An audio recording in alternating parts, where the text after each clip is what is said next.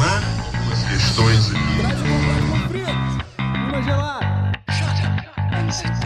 Começa agora o Peroá de Fone, o seu podcast semanal de cultura, cinema, música, literatura e tudo que movimenta o Espírito Santo, o Brasil e o mundo. Apresentação: Vinícius Lodge e Eric Alencar.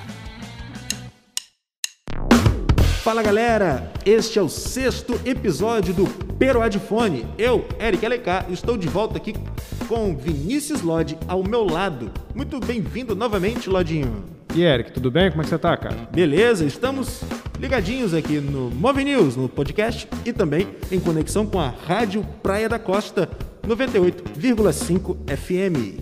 Pois é, bacana demais. Vamos retomar o nosso papo com o jornalista Wing Costa, que se denomina um curioso pelas coisas do Espírito Santo.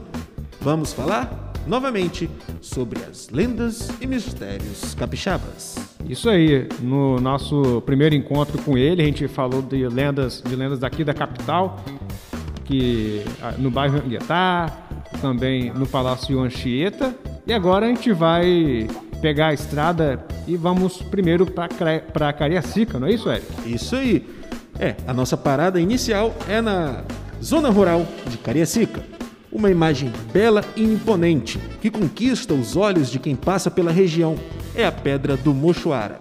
Essa lenda é sobre paixão, a Índia e o amor proibido pelo homem que viria a se tornar o Mestre Álvaro. Agora a gente volta um pouco para as influências indígenas, e aí são histórias que eu não só já ouvi contar, como já vi, porque eu sou de Cariacica Sede, né? Local que ainda guarda esse aspecto bucólico, esse jeitinho de interior, mesmo estando dentro aqui da Grande Vitória, né? Cariacica Sede tem uma visão privilegiada para um dos monumentos geográficos mais bonitos do Espírito Santo, na minha opinião, o Mochoara, um local que guarda essas lendas e influências indígenas, né? Que o próprio Mochoara seria uma belíssima Índia transformada em pedra por conta de um amor proibido. E aí a gente vê essas narrativas que se repetem, né? Sempre tem um amor proibido, origem de uma maldição e transformando alguém em alguma coisa. A gente já ouviu milhares de vezes essa história, essa história se repete. Mas e a história do Mochuara não é diferente, né? Uma das coisas que mais características do folclore cariaciquense e, portanto, do Espírito Santo, seria o mochuara, essa Índia transformada em pedra, que se corresponde uma vez, duas vezes por ano com seu amor. Alguns dizem índio, outros dizem colonizador, português, que se tornaria o mestre Álvaro. E aí, um pássaro de fogo pode ser visto nos céus de Cariacica, nessas datas específicas da correspondência, levariam recados do amado para a amada, da amada para o amado. Mas uma das histórias que habita o imaginário ali dos mais antigos de Cariacica é que em dias específicos uma partezinha do mochuara, que é uma pedrinha anexa, sabe, o lagarto da Pedra Azul, o mochuara também tem uma pedrinha fica ali do lado. Essa pedrinha também é conhecida como Pedra do Diabo. Por que, que esse lugar é conhecido como Pedra do Diabo? Não sei, parece um padrezinho. Só que essa pedra, apesar de parecer com um padre, ela é conhecida como Pedra do Diabo. E eu, quando criança, minha mãe me passava por cima do muro para casa das vizinhas para tomar conta. É, foi nessa, nesse contexto que eu, eu vi o mochuara pegar fogo muitas vezes, não o mochuara inteiro, né? Imagina só, aí você veria de qualquer lugar do, da Grande Vitória. Mas essa pedrinha específica sempre tinha fogo ali, ou muitas vezes a gente via fogo naquele lugar. E aí o pessoal falava que ali, naquele lugar, o fogo era de uma festa que o diabo fazia para tomar cachaça e dançar com outras pessoas, não ele dançava com um cavalo, ou com uma mula, ou com uma égua, depende. Então, algumas pessoas diziam que poderiam ver, né, subindo o mochuara em dias específicos, poderiam ver essa festa do diabo dançando com um cavalo. E essa dança seria em volta de uma fogueira ou a cachaça pegaria fogo ou qualquer outra coisa, porque o legal dessas histórias, o legal dessas lendas, mitos, é a variação, né? Vocês estão me ouvindo contar aqui e aí vocês podem sair por aí contando de outra forma, porque é assim que se forma a história. É isso que é legal na história, é isso que é legal na brincadeira do folclore, é isso que é legal no mito. Os mitos mudam, as lendas mudam de acordo com o que a gente muda. Mas é muito importante que a gente permita essa mudança sem fazer com que eles se percam, né? Então, essa é uma das lendas, essa é uma das lendas que eu eu vi quando era criança o mochuara pegar fogo. Infelizmente, os binóculos não permitiram que a gente enxergasse o capeta dançando, mas tem essa história. É legal a gente ver, né, como a influência religiosa chega ao ponto de transformar o capeta no causador de muitas coisas aí sobrenaturais inexplicáveis para a população da época, né? Provavelmente era alguém subindo o morro botando fogo lá para se esquentar de noite, mas fica a história. E logo depois de Cariacica está Santa Leopoldina. É uma das primeiras colônias do estado e também era onde os, as embarcações que vinham de outros continentes aportavam. O município da região serrana hoje tem um ar pacato, diferente daqueles lá nos idos do, do, do século XIX, não é isso, Eric? Isso aí. E você sabia que há na cidade um túmulo que enche de água? É verdade, o próprio Wing testemunhou isso. E ele conta essa história para gente. É um daqueles casos que não parecem ser tão simples de se explicar e há variadas versões. O que se sabe é que um bebê morreu afogado em um balde de água e, ao enterrar o filho, a mãe jogou a água junto. E há quem acredite que essa água possa ser curativa, será? Pois é, rapaz. Será que é cura a Covid? Ah, se curar, é, tem que ir lá, né? Vamos testar, né? É. Outra história, vamos lá, né? Caminhar para Santa Leopoldina. E essa aí é uma que eu vi também com os meus próprios olhos, esses olhos que a terra há de comer. Eu e meu amigo Kaique Dias, a gente foi fazer uma reportagem, já mais velhos, né? Já trabalhando, já na lida. A gente foi fazer uma reportagem em Santa Leopoldina, num cemitério. Nesse cemitério existe um túmulo de uma criança e esse túmulo está sempre cheio de água. Eu fui, eu abri o túmulozinho lá, que é um negócio até que tem certa devoção na região de Santa Leopoldina.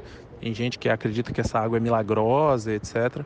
Fui lá, botei uma câmera dentro do túmulo, de fato tinha água. Não é água, não, é por dois, três dedos de água, mas sempre tem água é, de acordo com o pessoal da região, pode fazer o sol, a seca que for, lá no túmulo vai sempre ter água. E aí a gente pode procurar explicações geográficas, né? Tipo, pode ter um lençol freático, pode, a gente pode inclusive encontrar explicações malandras. Será que tem alguém que vai lá e joga água nesse túmulo sempre? Mas, independente da razão, o fato é que esse túmulo sempre tem água. E, de acordo com a crença popular, porque ali está enterrada uma criança que se afogou numa bacia. A mãe se distraiu por algum motivo enquanto fazia todas as tarefas domésticas e a criança é, acabou morrendo afogada numa bacia de água. Então, no enterro, a mãe teria pegado aquela água que matou seu pequeno filho, jogado no túmulo e falou: Se você matou meu filho, eu vou te aprisionar agora junto dele para sempre e jogou essa água no túmulo, água que nunca baixou e que sempre está nesse túmulo. Isso aí é um cemitério em Santa Leopoldina que vocês podem visitar se vocês quiserem ir lá ver a água. Tá lá, como eu vi. A próxima lenda se passa em Alegre, na região do Caparaó, Capixaba. Lá há um túmulo e correntes benzidos por um padre. Sabe por quê? Quem está enterrado no local é uma mulher rica e dona de uma fazenda que era muito má. Pois é, há populares lá de Alegre que contam que no túmulo dessa pessoa era possível ouvir gritos e barulhos estranhos lá daquele lugar onde está lá o túmulo. É, alguns disseram que também viam cobras saírem de lá durante a noite. Mas o que será que ela fez de tão cruel assim? O Ing vai contar para gente. Vamos usar o imaginário popular mais comum a respeito de bruxas, de mulheres malvadas, aqui para falar de uma lenda que eu sei que é de Alegre. Quando eu tive contato pela primeira vez com essa lenda, é, foi no município de Alegre, no sul do Espírito Santo, ali região do Caparaó, né? Que também encontra correspondentes em outros lugares do Espírito Santo e do Brasil, eu, eu diria, que é a lenda do túmulo acorrentado. É, lá em Alegre teria uma mulher muito malvada, dona de uma fazenda, né? Esposa de um fazendeiro. E essa mulher seria uma pessoa terrível, assim, uma pessoa que não tinha qualquer sentimento bom no coração. Essa mulher fazia maldades com as pessoas. Se as pessoas escravizadas da fazenda dela não fizessem exatamente como ela mandava, ela fazia maldades muito além das crueldades que já eram feitas com as pessoas escravizadas na época, né? E uma dessas maldades, que foi o que condenou a alma dessa mulher para sempre, teria sido feita com o filho de uma das mulheres escravizadas da fazenda. Enquanto a mulher fazia biscoitos para dona da fazenda, um dos filhos dessa mulher teria pegado um biscoito ou feito alguma travessura, alguma coisa desse tipo.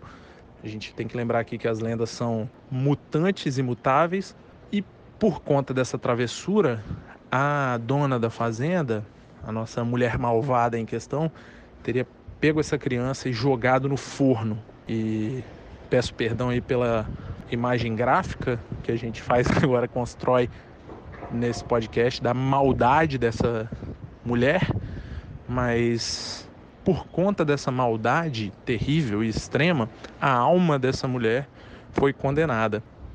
E como ela era uma pessoa muito, muito má, quando ela morreu, ela foi enterrada no cemitério com pompa e circunstância, já que era uma mulher muito rica, né?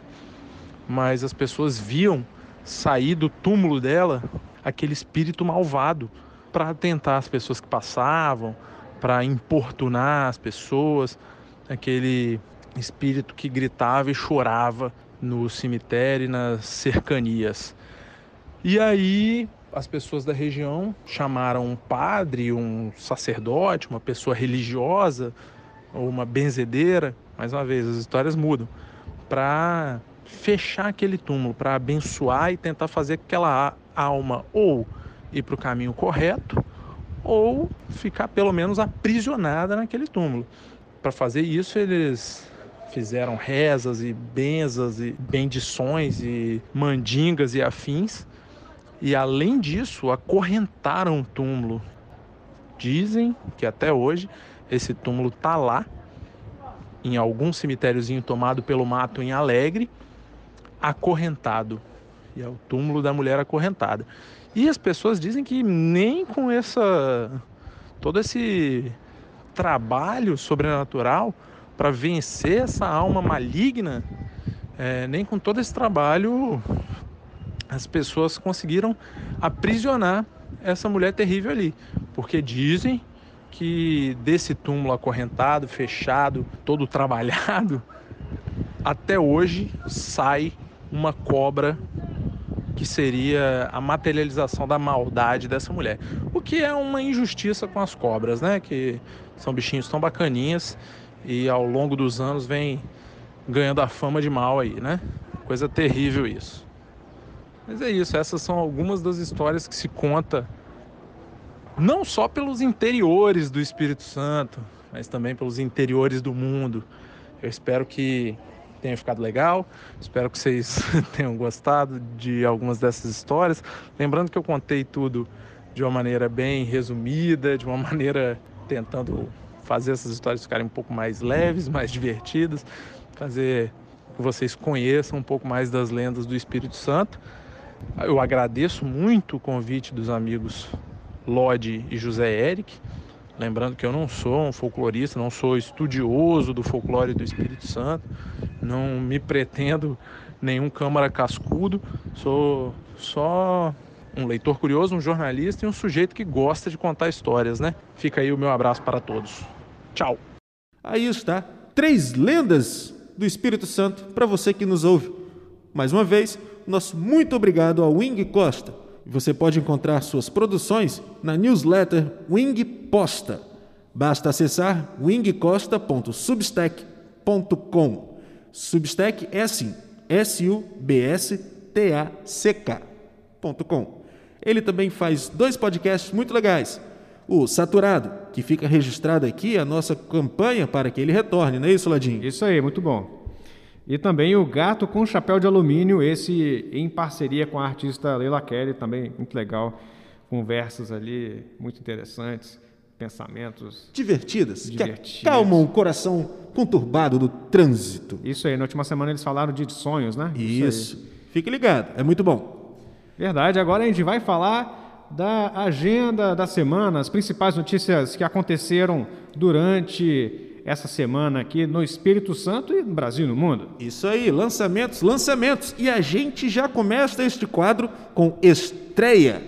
Quatro anos após lançar o álbum Live Sessions com a sua banda Alforria, Rafael Porto começa a caminhada solo com a canção Lições para um Pessimista, lançada nesta quinta-feira, dia 25 de fevereiro, no Spotify.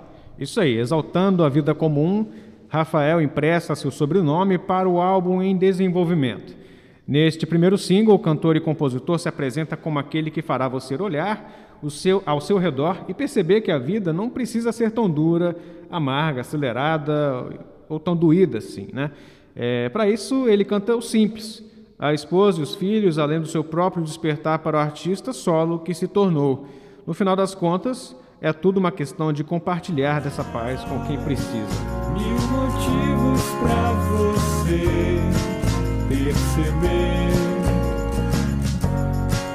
Otimismo é questão de escolher.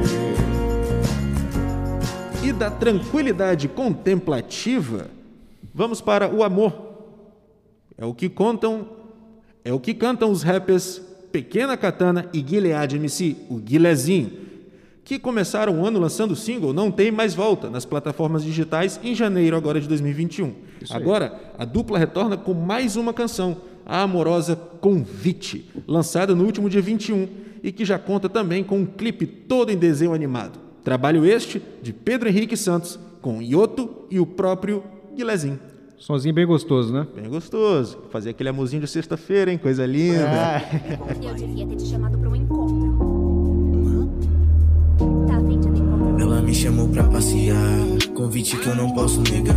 Chama suas amigas pra ir outro dia, depois do rolê vamos ficar. Tô querendo você só pra mim. Eles Agora a gente vai mudando de assunto. Também chegou nas plataformas digitais no dia 21 de fevereiro a nova música do cantor Tiago Miranda, intitulada Deixe para trás o que não te leva para frente.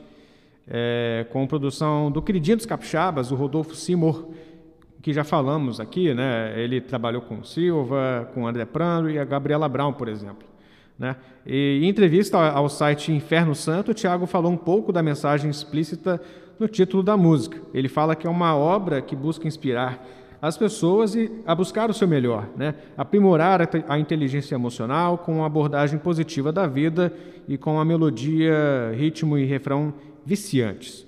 Então pega aí um pouquinho desse vício que, que a gente vai colocar aí para você tocar, olha. Mas não deixe jamais de viver o presente.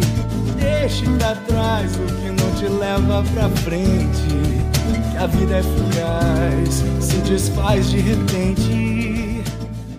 Último sábado, dia 20 de fevereiro, o duo Elemento Zero EZ, formado por Marcelo Schiffler e Fábio de Souza, lançou seu mais recente trabalho, o EP Desconstruir, primeiro trabalho desde Luz e Sombra e Onde Eu Devo Estar, lançados em 2017 e 2018, respectivamente.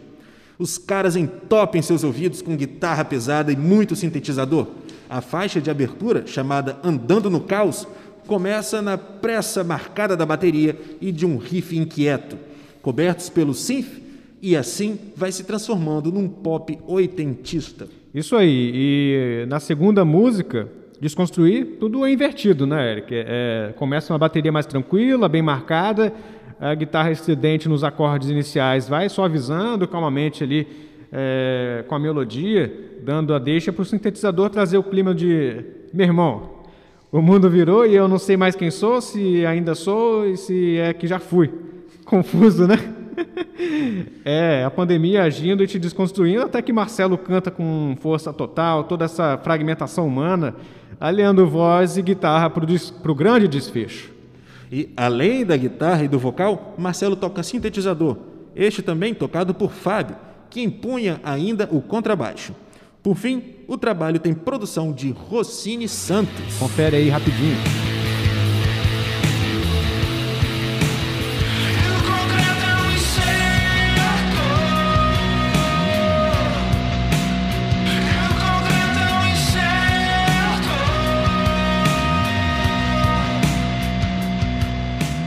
Olha, agora vai uma dica do que está por vir é o Mulheres Múltiplas, um projeto de residência artística 100% online para incentivar e dar visibilidade à mulher cis ou trans em situação periférica, sem acesso a programas culturais, independente do motivo.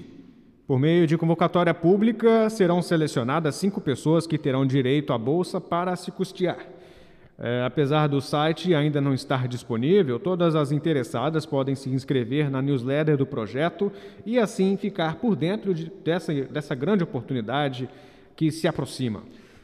O Mulheres Múltiplas vai oferecer mentoria com duas artistas nacionais, acompanhamento com a mediadora cultural, bolsa de estudos, ajuda de custo para incentivar a produção durante e após o término da residência e publicação online com os trabalhos realizados. Portanto, não deixe de se inscrever na newsletter. Eu vou passar aqui o link para você, já soletrando, olha, L-I-N-K-T-R.E-E barra mulheres múltiplas.art. Ficou? Gravou aí? Pois fique ligado. Também nas redes sociais. O Instagram do projeto é mulheresmúltiplas.art. E aí, galera, anota aí, olha, nesse sábado às 7 horas da noite acontece a performance participativa Low.cura, que vai promover uma interação de corpos em movimento por meio da plataforma Zoom. E nós reverberamos aqui o que anunciou a professora de dança, Ivna Messina.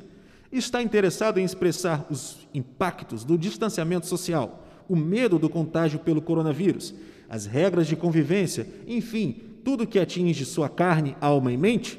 Bom, então você tem de se inscrever e compartilhar tudo isso em busca da cura coletiva.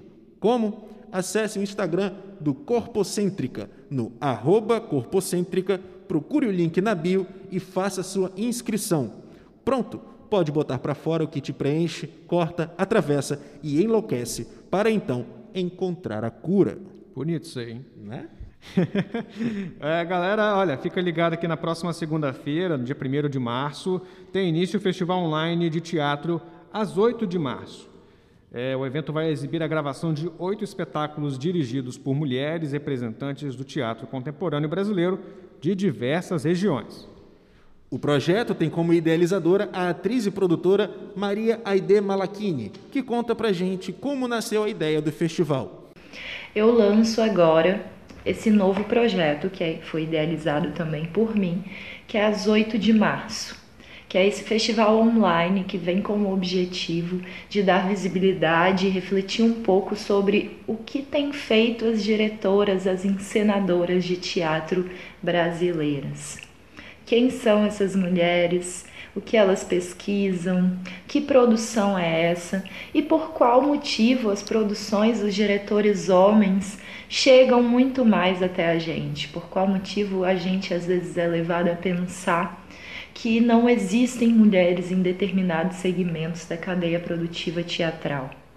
Então, nós vamos dar visibilidade a esses trabalhos, conversar com essas mulheres que estão aí produzindo há, muitos anos e mostrar que nós mulheres temos condições, estamos preparadas e estamos produzindo em diversas áreas do teatro e de, de outras produções, né?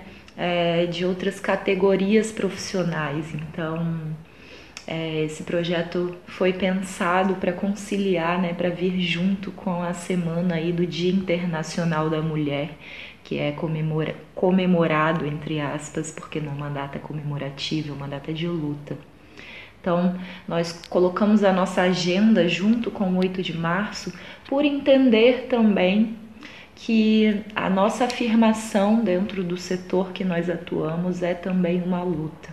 Valeu, Maria. Então, olha, galera, acesse aí o canal do festival às 8 de março no YouTube. Assista, se encante e lute você também. Isso aí. E a Academia Espírito Santense de Letras completa 100 anos em 2021.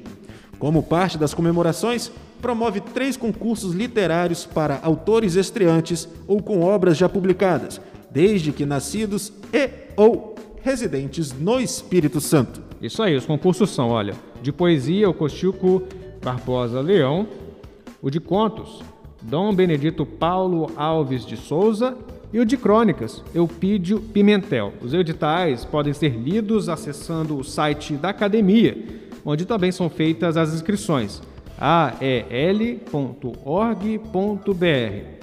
ael.org.br. Isso aí. E as categorias visam homenagear os imortais que dão seus nomes aos prêmios, mas não é necessário citá-los ou fazer qualquer referência direta ou indireta nos trabalhos apresentados. A academia reforça que o simples ato de participar do concurso literário representa, por si só, a valorização dos seus acadêmicos e suas obras. Galera, olha, as inscrições podem ser feitas até o dia 31 de maio. 31 de maio, hein? Valendo apenas um trabalho inédito por autor em cada uma das três categorias. Isso aí. Você, Ladinho, você pode escrever suas poesias, seus poemas, seus contos e suas crônicas. Um de cada em cada categoria. Está interessado? Então acesse ael.org.br e se inscreva. E chegando agora a última etapa de inscrições anunciadas aqui no Peroadifone. Isso aí, no dia 28 agora se encerram as inscrições, se encerram as inscrições é, para a sexta edição do Zine Murro na Cara é, que vai selecionar três artistas visuais, ilustradores e desenhistas para uma prensagem de mil cópias dos seus trabalhos. Para isso, é, basta você acessar aqui o link que eu vou soletrar para vocês, linktr.free barra Festival Voadora e mande seu projeto. Os vencedores serão divulgados no dia 5 de março. E o Festival Voadora 2021, que também já anunciamos aqui, teve ao todo 184 atrações musicais inscritas para a edição deste ano, cujo line-up será anunciado também no próximo dia 28, domingão agora. E para a gente já ter um gostinho da produção capixaba autoral, a organização do evento preparou uma playlist recheadíssima e bem variada no Spotify. Basta procurar lá no aplicativo por Artistas Inscritos 2021 e curtir. Pois é, você vai ouvir muito André Prando, Mud Brothers, Buda, Fê Pascoal, Kainan, Juliano Gouche, Adios Me Voi, Rodrigo Novo, Júnior Boca, Patrícia Ilos, Auri, Camila Gabriel e muito mais, somando quase 8 horas de música capixaba para os seus ouvidos. Short.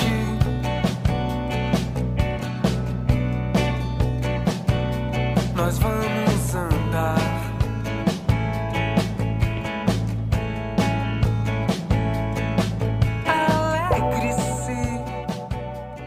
procurar lá, curtir a playlist para começar a escutar. E, e aí, o que, que você vai fazer no fim de semana, Eric? Rapaz, aproveitar essa folga, né? Será que a gente vai ter folga? A vida Bom, nos dá folga? Eu, eu, eu só vou ter folga de verdade no domingo, né? Eu, eu acredito. Eu acredito. Porque o Ladinho estava fazendo uma pós-graduação, É, isso está se, se profissionalizando, se especializando. Não é isso, Ladinho? Tô precisando de um descanso, tô precisando de um momento também para dar uma dar uma desconcentrada de, de- de ver filmes, ouvir música, mais música, né? É, Coisa boa, é só deitar, esticar, botar as pernas pro alto e dar o play. A gente já tem falado já nas últimas semanas e, de novo, nessa, nesse fim de semana tem é, a programação especial do Telecine em homenagem aos 125 anos do cinema. É, e homenagens nessa semana ao Western. Ah, coisa boa. Pois é, o Faroeste Espaguete. No Telecine Cult, você vai poder conferir filmes como Por um Punhado de Dólares e Por uns Dólares a Mais, dirigidos por Sérgio Leone, com Clint Eastwood no papel principal, filmaços. E Era Uma Vez no Oeste, também de Sérgio Leone. Você Um gosta, né? Você adora, Adoro, né? adoro, faroeste, adoro faroeste, principalmente os italianos lá, o spaghetti, porque apesar de todo aquele clichê de faroeste e tudo mais, beleza, mas eu acho muito engraçado as trilhas, principalmente do faroeste italiano, dessa direção italiana, tem uma, uma mudança na na fotografia, tem uma mudança em todo um conceito de se fazer faroeste. O mocinho não é mais o mocinho de sempre. O anti-herói aparece com mais frequência. Então é muito bom. É, o que eu gosto, assim, na verdade, eu confesso pra você que eu não tenho ainda essa, esse apego, esse, esse- eu não gosto tanto de filme faroeste. Acho que, eu, na verdade, eu tenho que aprender a assistir direito, na verdade. Rapaz, mas assim, eu, eu particularmente gosto das trilhas sonoras do Ennio Morricone, que infelizmente nos deixou no ano passado. Isso, deixou em 2020. É, mas, é, enfim, acho que isso é o que mais me marca nesses filmes de western. É, e lembrando aqui, olha, tem- além desses filmes de, de espaguete, os filmes italianos, é, tem também, olha, Matar ou Morrer, de Fred Zinnemann, e Sete Homens e um Destino, de John Sturges, além de, novamente, Os Brutos Também Amam, que passou na última semana, eles estão passando de novo, Passando mas é um filme importantíssimo. Shame! né? Isso pois aí. é. Acabou o faroeste, acabou o espaguete e acabou também o Daft Punk. Daft Punk acabou num, num, num videoclipe, num, aliás, num curta-metragem, né? Vamos, vamos dar um nome certo para o negócio. Que é, é, é quase um. Parece um faroeste. Você tá no deserto, assim, né? Eles estão no deserto, os dois. é, os dois personagens ali, os dois robôs, enfim, os integrantes do grupo, que nunca se. Ninguém nunca viu, né? Ninguém nunca. Bom, a gente já São viu. mas- Mandalorianos, será? a gente nunca viu, né? Porque eles nunca se apresentaram como grupo sem máscara. mas a gente já tem imagens na internet, enfim, é, é, amplamente. É, divulgadas pela NASA, né? É. mas é, eles, eles fizeram enfim, uma despedida, né? Nesse, é, nesse vídeo que tem o nome de Epilogue, tá no YouTube, é, foi publicado na segunda-feira, data em que o Daft Punk se desintegrou deste planeta, explodiu, literalmente. Né? Para quem assistiu o o curta-metragem, enfim, vai entender o que eu estou dizendo. É, o do Parisiense é responsável por uma estética única e memorável em som e imagem. É, sobre o humano e acho que faz a gente refletir que nem os humanos, aliás, nem os robôs são eternos. Curioso. Curioso, né, cara? Porque é, é, um dia antes de, de- do, do anúncio do fim do grupo, eu assisti ao filme Blue Valentine, que tem é, Ryan Gosling e a Michelle Williams, né? São os, os, os Que na atores localização aqui no. Brasil é o Namorados para Sempre. né? Isso aí, traduzindo para o português é esse o nome. E é um filme que você é, vê o, o amor começando e ele indo embora, né? E aí ocasiona um, Caraca, Lodinho, você um- tá. um divórcio. Você tá um apaixonado mesmo, hein, bicho? Rapaz, Esse eu- final de semana aí, rapaz. Pois essa é. pós-graduação chegou no final de semana errado, hein, velho? Pois é, cara. E esse filme, ele é, ele é muito bonito. Acho que ele mostra com bastante verdade isso, esse, é, é, é, sabe, quando termina o- um relacionamento, aquela, os casais assim, é, o, o, caso, o casal, eles, eles não conseguem nem sentir mais algo. Aliás, ele insiste e ela já não, não tem mais nenhum sentimento por ele. E é bem, você sente aquele vazio, né? Aquela coisa que, que se vai. E eu acho que é curioso, co- como eu falei, porque é, É o sentimento que o Daft Punk deixou, né? Deixou. É E, enfim, a, dor, da- a dor da, par- da partida, do, do fim, né? É terrível. Então, o que a gente pode dizer é que todo esse sentimento seu aí é um Lupicínio Rodrigues com com o sintetizador e com todo remix, o remix do Daft Punk, mais ou menos. Essa dor de cotovelo, da saudade.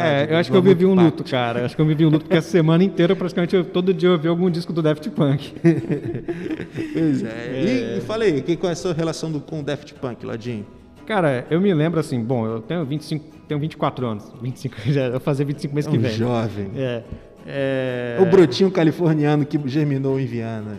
E, assim, é, é, eu lembro de ver videoclipes dele na MTV. Foi a minha primeira referência do grupo. E é, ouvir a música e ver o videoclipe, é, acho que é uma coisa única, né? É, porque- Muito legal, por conta do, do- do trabalho gráfico, né? O trabalho visual muito impactante, bonito. É, Um traço justamente. anime. E acho que o som também é uma coisa é, que estava à frente do tempo, né? E, enfim, tudo se complementa ali. Eu lembro de, por exemplo, ver o videoclipe de Robot Rock, que é um robô tocando uma guitarra de dois braços, né? É, Around the World também, é uma música já dos anos 90, ali no final dos anos 90, do primeiro disco deles. E One More Time, que é, pô, clássico das discotecas aí, de todo lugar, né? É, e tem um videoclipe também animado que é muito legal. E, enfim, isso, isso era, enfim, acho que uma coisa bem diferente da, da- do que a gente estava acostumado. Você tem alguma referência de, de algum videoclipe que você gostava muito? Tem Harder, Better, Faster, Stronger, né? Esse aí que fez a minha cabeça quando eu era jovem, lá de 2000, né? Esse, essa música, esse videoclipe. 2001. 2001. É, do jovem, eu tinha 2001. entre 11 e 12 anos ali. E na casa de um amigo, de um amigo a gente assistiu, assistiu pela primeira vez. Inclusive, acho que passava um trecho no intervalo do Cartoon Network. Ah, é? É, um trecho rápido, ou não lembro se era o clipe inteiro. Enfim, e assisti lá. Fiquei muito impactado com aqueles seres espaciais bonitos desfilando em suas naves muito coloridas, sobrevoando, cortando, sobrevoando, cortando o espaço. Muito bonito. Então, É, pois assim é. mesmo. Em 2013 eles fizeram aquele sucesso estupendo, uma coisa gigantesca que foi Get Luck, Uhum. né? Que foi uma coisa que, pô, música tocando no rádio o tempo inteiro, acho que tocou no rádio por uns dois, três anos seguidos sem parar. Pois é, e como você disse, bem, era algo tão diferente, né? E que continuará sendo único. Fica nas memórias aí da gente, né? Enfim, nada é eterno, né? Nada é eterno, nem o Daft Punk. Pois Pois é. isso. E com o Daft Punk, nós encerramos a nossa viagem sonora do Perodifone neste sexto episódio, que teve produção e apresentação de Vinícius Lodge e minha também, Eric Alencar, com gravação e edição do nosso bruxo Lucas Denadai. Críticas, sugestões, releases, o que você quiser divulgar da sua produção autoral, você tem noção aí do seu conhecimento na rua, dos seus amigos que fazem arte, que querem divulgar seu trabalho, mande aqui pra gente. piradifone.gmail.com Você também pode procurar a gente nas nossas redes sociais, no Twitter, por exemplo, eu sou arroba Vinícius Lodge underline e o Eric. Arroba Almeida Zeric. E também informando aqui a galera que tem podcast novo do Movimento News na área, hein? Muito bem lembrado. É o retorno dos três pontos. O nosso podcast Sobre esportes. esportes, isso aí. E- E, temos convidado, Convidado especial, especial, o craque Giovanni. o nosso pequeno príncipe. Pequeno Príncipe. Foi medalha de prata nas Olimpíadas de 1988. 88. 88. Eu sou ruim com o tempo, eu nunca era da lembro. seleção, era da, era da sele, daquela seleção olímpica. Tinha Romário, tinha Isso. galera. Time fera, bom, né? Time bom. Grande craque, ídolo- do Clube de Regatas Vasco da Gama e também da Desportiva.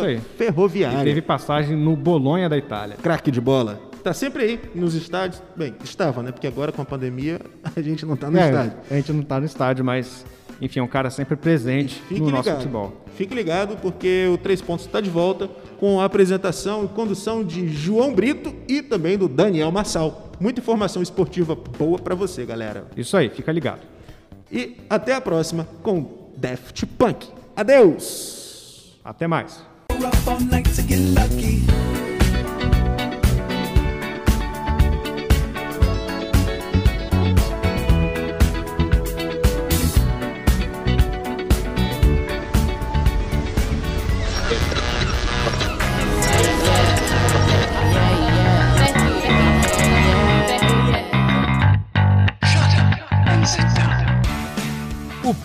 Fone, o seu podcast semanal de cultura, cinema, música, literatura e tudo que movimenta o Espírito Santo, o Brasil e o mundo. Apresentação: Vinícius Lodge e Eric Alencar.